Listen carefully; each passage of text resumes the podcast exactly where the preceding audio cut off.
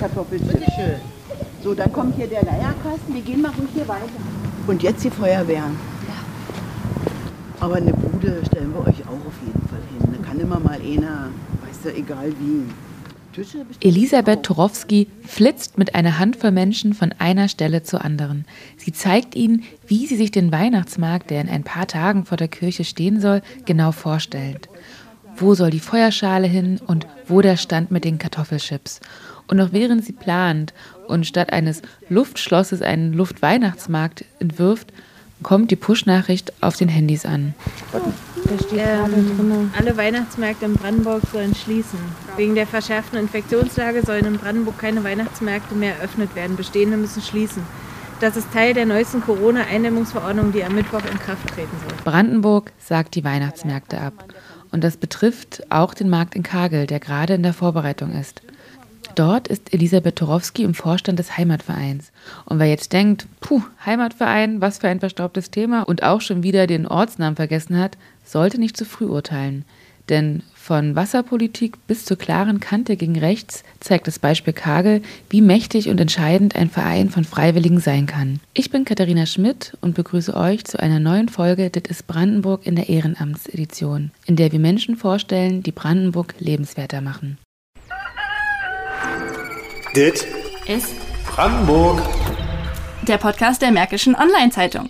Wer von Kagel noch nicht gehört hat, muss sich nicht schämen. Die kleine Gemeinde mit 1500 Seelen gehört zu Grünheide im Landkreis Oderspree.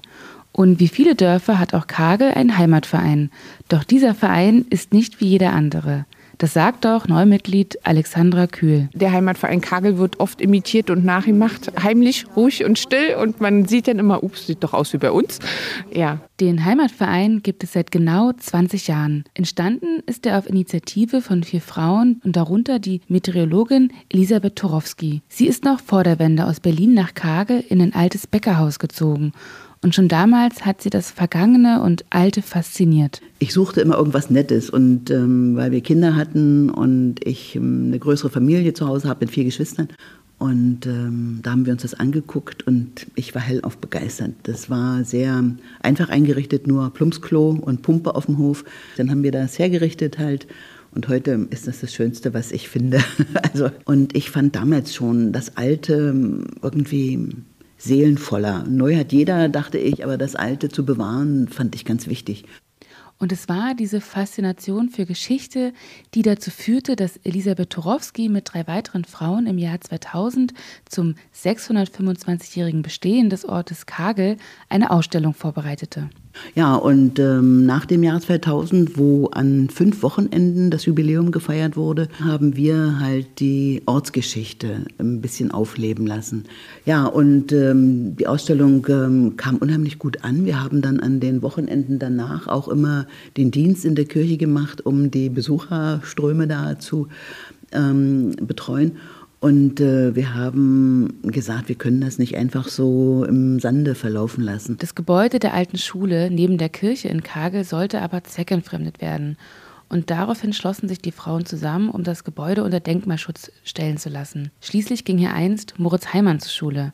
Er förderte wichtige Autoren der deutschen Literatur, unter anderem Gerhard Hauptmann. Und das fanden wir unmöglich. Also diesen herrlichen alten Bau, der ja nun zwar ähm, sehr ruinös war, aber den einfach so zweck zu entfremden. Und darum haben wir dafür gesorgt, dass dieses Haus unter Denkmalschutz gestellt wird. Also wir haben 2001 mit dazu beigetragen, dass sowohl die Kirche als auch die Schule dann äh, unter Denkmalschutz standen. Wir kriegten zwar von der Gemeindevertretung damals also ähm, wahnsinnig eins auf die Mütze, weil alle entsetzt waren und sagten, also ihr legt euch da Steine in den Weg. Aber das Gegenteil war der Fall. Wir haben ja fast zehn Jahre dann darum gekämpft, Mittel zu bekommen, um das Haus wieder zu sanieren.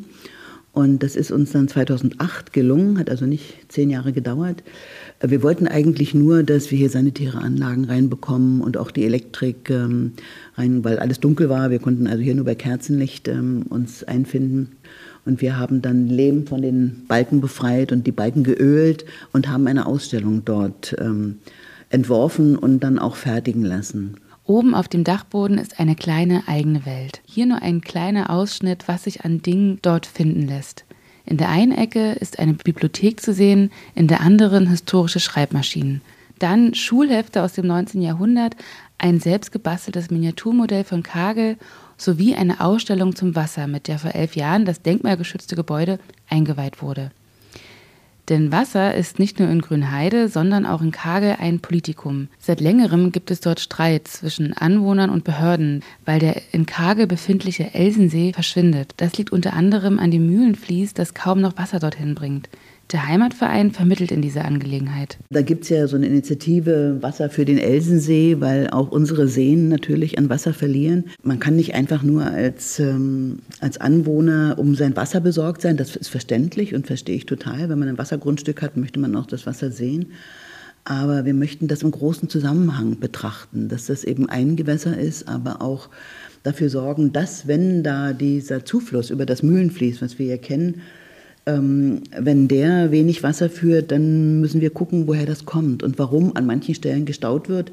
Und auch der Wasserverband an manchen Stellen da ähm, ein Biotop schaffen will, wo wir sagen, das geht nicht. Da ist Acker gewesen und der ist womöglich pestizidbelastet. Und lieber das Biotop erhalten, was wir hier als Luch hatten. Da waren Torfstiche. Und wo Torfstiche sind, war mal Moor. Und das ist uns wichtig, Wiedervernässung von Mooren. Und wir sind der Meinung, das muss alles fachlich ein bisschen gut durchdacht sein. Und da wollen wir gerne beratend mitwirken. Und da versuchen wir immer, also diese ja, natürlichen Besonderheiten auch des Ortes und der Landschaft, denen etwas näher zu erläutern, weil es gab da ziemliches Gezänk, also zwischen den Initiativen und auch dem Wasserverband. Und wir denken, das hat überhaupt keinen Sinn, wenn das so wutbürgermäßig aufgeschaukelt wird. Da hat niemand was davon. Und wenn man sich gegenseitig ja, mit Beschwerden nur um den Kopf haut, finden wir, ist das überhaupt nicht zielführend. Also wir wollen da sachlich und vor allen Dingen ja auch fachlich beraten. Also dass man die Argumente ähm, auch geschichtlich findet oder in der Landschaft findet und nicht einfach nur sein Befinden positiv oder negativ äußert. Elisabeth Torowski und dem Verein ist wichtig, bei allem, was neu hinzukommt, nicht die Wurzeln und die Vergangenheit des Ortes zu vergessen. Das gilt auch für die Tesla-Ansiedlung und dem damit verbundenen Wohnungsneubau. Gerade jetzt bei der Frage ähm, Gigafactory, Tesla, Wasser und auch Bauen. Ne? Also was die Orte vorhaben zu bauen. Auch da mischen wir uns als Heimatverein ein. Wir haben ähm, im vergangenen Jahr auch noch unter Corona-Einschränkung eine Kommission ähm, ins Leben gerufen, die sich mit Ortsentwicklung und Ausgestaltung beschäftigt, weil ähm, gerade wir verhindern wollen, dass sinnlos irgendwo in die Landschaft neue Baugebiete ähm, gestellt werden und dann sich die Leute nachher wundern, warum Wasser im Keller ist. Ne? Also wir wollten, dass sinnvoll äh, gebaut werden kann und wollten beratend tätig werden für den Ortsbeirat. Bei den Beratungen hilft dem Verein ein altes Dokument, das sie schon im Jahr 2000 ausfindig gemacht haben. Rosita hatte eine Karte aufgetan, damals schon im Jahre 2000, von 1823, also vor 200 Jahren. Ähm, und da sind die Siedlungsstrukturen, also alle Häuser, die damals in Kagel schon vorhanden waren, verzeichnet, auch mit Nummern und Namen. Wir haben also auch Listen, wo zu jedem Grundstück die Besitzer erkennbar sind und auch alle Flurnamen, also Flurnamen, die heute keiner mehr kennt, von allen Luchen, Bruchen. Die Kooperation mit dem Verein wird gern angenommen, etwa auch bei dem heiklen Thema des Lehngutshofs in Kagel. Das ist ein historischer Ort, für dessen Verwendung die Meinungen stark auseinandergehen. Hier schalteten sich Elisabeth Torowski und der Verein ebenfalls ein. Aber dieser Hof äh, geht auf eine 600-jährige Geschichte zurück. Und da haben wir Unterlagen, wo wir also auch von 1400 noch was den Lehnschulzen dort verzeichnet haben. Ne? Also wir haben die Namen über die Jahrhunderte derjenigen, weil sich eine Initiative gegründet hatte, die sagte, es muss, nachdem abgerissen war, also die Stelle und das Wohnhaus auch, dass da ein Biotop und eine Bienenweide entstehen sollte. Und ja, wir sind der Meinung, Bienenweiden sind toll und Biotope sind zu schützen in jeder Weise, da wo noch nie gebaut war. Aber auf einem Hof, wo Grundmauern den ganzen Hof durchziehen und über 600 Jahre Ställe und Wohnhäuser gestanden haben, da muss man wieder bauen dürfen, mitten im Ort. Aber ähm, ja, wie sagt man, identitätsstiftend. Also wir wollen, dass an dem Ort auch eine Bebauung, die zum Ort und zum Dorf passt, äh, erfolgt. Ja, da sind wir dabei und wir haben auch ähm, in Vorbereitung dieser Baumaßnahmen beim Lehngutshof, da gab es ja auch Investoren, es gab eine Ausschreibung und dann kamen auch etliche, die wissen wollten, was vom Ort gewünscht wird, was also das Ziel ist. Und da haben wir gerne auch die Investoren eingeladen und haben ihnen da von der Geschichte des Ortes äh, berichtet damit sie auch wissen, welchen Hintergrund das Ganze hat und sich da ähm, ausrichten können. Der Heimatverein vermittelt, lotet aus und prägt damit die Debatten über das Leben in Kagel. Das ist nicht immer leicht. Also es gibt ganz viele Konfliktlinien. Aber wir versuchen das auszudiskutieren. Und wir sind auch im Verein ja mit 80 Leuten überhaupt nicht immer einer Meinung. Aber ich finde das ganz wichtig, dass man über viele Dinge sich auch streitet, aber zielführend. Also nicht persönlich wird oder nicht ähm, einfach nur ähm, seiner Wut freien Lauf lässt, sondern dass man sich um die Sache streitet. Und das ist dann konstruktiv. Also, weil ähm, wir sind nicht allwissend und wir lassen uns gerne auch beraten. Doch manchmal, so weiß Elisabeth Torowski, muss man klare Kante zeigen. Und als sie darüber spricht, verdunkelt sich ihr Gesicht etwas. Wir haben auch ähm, bemerkt, dass es Tendenzen gibt, ähm, auch durch rechte Kräfte in den Orten Immobilien zu erwerben und sich da breit zu machen. Und das wollen wir gern verhindern. Der Ausgangspunkt dieser rechten Tendenzen soll eine Schule in Kage sein, die sich mittlerweile umbenannt hat. Und das, denke ich, ist einfach durch die Aufmerksamkeit der Medien im Frühjahr in diesem Jahr gewesen, dass man wusste, dass unter der Lehrerschaft Holocaustleugner waren, dass sie also Geschichtsunterricht auf merkwürdige Weise vermitteln. Und äh, wir haben da im Frühjahr an Zoom-Konferenzen teilgenommen, wo es um die Inhalte ging, wo ein Lehrer, der dort mal tätig war, berichtet hat aus dem Geschehen und äh, wir möchten gern nicht, dass sich so etwas in Kabel auch breit macht. Aber das ist unheimlich schwer. Sowas kann man kaum verhindern, aber man kann aufklären. Wir nehmen das auf die Tagesordnung und benennen das auch und äh, sind bei diesen Zoom-Konferenzen dann dabei. Im Grunde genommen wollen wir damit auch nichts zu tun haben, weil uns das wirklich äh, ziemlich traurig macht, dass es solche Tendenzen heute noch gibt und dass man auch nicht vom Staat, das sehe ich eigentlich als traurig an, seine Möglichkeiten nicht ausschöpft, das zu verhindern. Ich finde das unmöglich, dass man heute in Schulen solch einen Unterricht ja, geben kann, ohne dass sofort die Schule geschlossen wird. Das finde ich unmöglich. Und dass es die Möglichkeit gibt, durch Umbenennung und durch Sagen, war alles nicht so gemeint, das ist viel zu lasch. Also da bin ich sehr ärgerlich und traurig darüber, ja. Der Kampf gegen rechte Strukturen, das Vermitteln in der Wasser- und Baupolitik und das Bewahren der Ortsgeschichte. Damit ist das Portfolio des Vereins noch lange nicht erschöpft. Denn auch um den Nachwuchs kümmern sich die Ehrenamtlichen und vermitteln ihnen auf spielerische Weise die Geschichte ihrer Heimat. Seit vielen Jahren machen wir so kleine Jugendprojekte. Wir haben mit einem äh, Projekt, da haben wir diese alte Karte, die Rosita entdeckt hat, von 1823, mit den Jugendlichen nachgebaut. Mit Feuereifer haben die Jugendlichen diesen Riesenplan nachgearbeitet. Und, dann haben wir jetzt fertiggestellt, Sie sehen da die Puppen, das war ein ähm, Puppentheaterprojekt.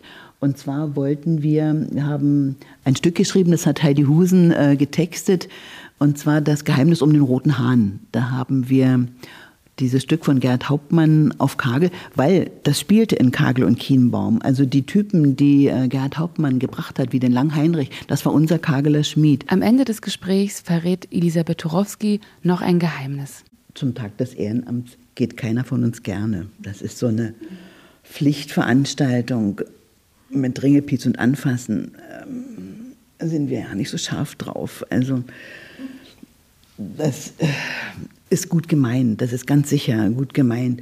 Der Verein engagiert sich also nicht primär für die Anerkennung, sondern ganz einfach, weil die Mitglieder für ihre Heimat brennen. Ja, wir machen das alle aus ähm, Begeisterung für den Ort auch, weil wir den Zusammenhalt fördern wollen. Das ist auch der Sinn des Weihnachtsmarkts, dass wir die Vereine zusammenbringen wollen und da so ein gemeinsames Event schaffen. Und das macht eigentlich sehr viel Spaß und findet auch bei der sonstigen Bevölkerung Zuspruch. Und durch den Weihnachtsmarkt kommen auch Leute, die eben ja, ein bisschen in den Nachbarorten wohnen, gerne hierher. Dass der Weihnachtsmarkt auch außerhalb von Kage geschätzt wird, kann Karussellbetreiber Meinecke aus Selo bestätigen. Der Weihnachtsmarkt ist für mich der schönste Weihnachtsmarkt. Verdient zwar am wenigsten Geld, aber es ist der schönste, kommen jedes Jahr gerne wieder hierher. Als nun die Absage auf den Displays der Handys erscheint, will Elisabeth Turowski noch nicht aufgeben.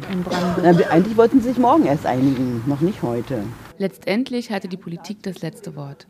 Weihnachtsmärkte können in Brandenburg nicht stattfinden. Aber so ganz haben sich Elisabeth Torowski und ihre Mitstreiterinnen nicht geschlagen gegeben. Statt eines Weihnachtsmarktes verkauften sie und ihre Kolleginnen am Samstag vor dem ersten Advent die historischen Kalender, die der Verein jedes Jahr mit alten Fotos aus Kagel anfertigt. Und es ist gerade diese historische Arbeit des Vereins, die Neumitglied Alexandra Kühl am meisten liebt. Na, die ganzen Recherchen, die dahinter stecken, also diese ganze Geschichte, die die alte Schule bzw. die Mitglieder, die sie ausgegraben und aufgetragen und die Chroniken und regelmäßig die Kalender, das ist einfach toll. Und die Engagierten im Kageler Heimatverein sind eben nicht nur Chronisten der Ortsgeschichte. Elisabeth Torowski und ihre Vereinskollegen schreiben jeden Tag aktiv an der Zukunft ihrer kleinen Gemeinde mit. Dit Ist Brandenburg. der Podcast der Märkischen Online-Zeitung.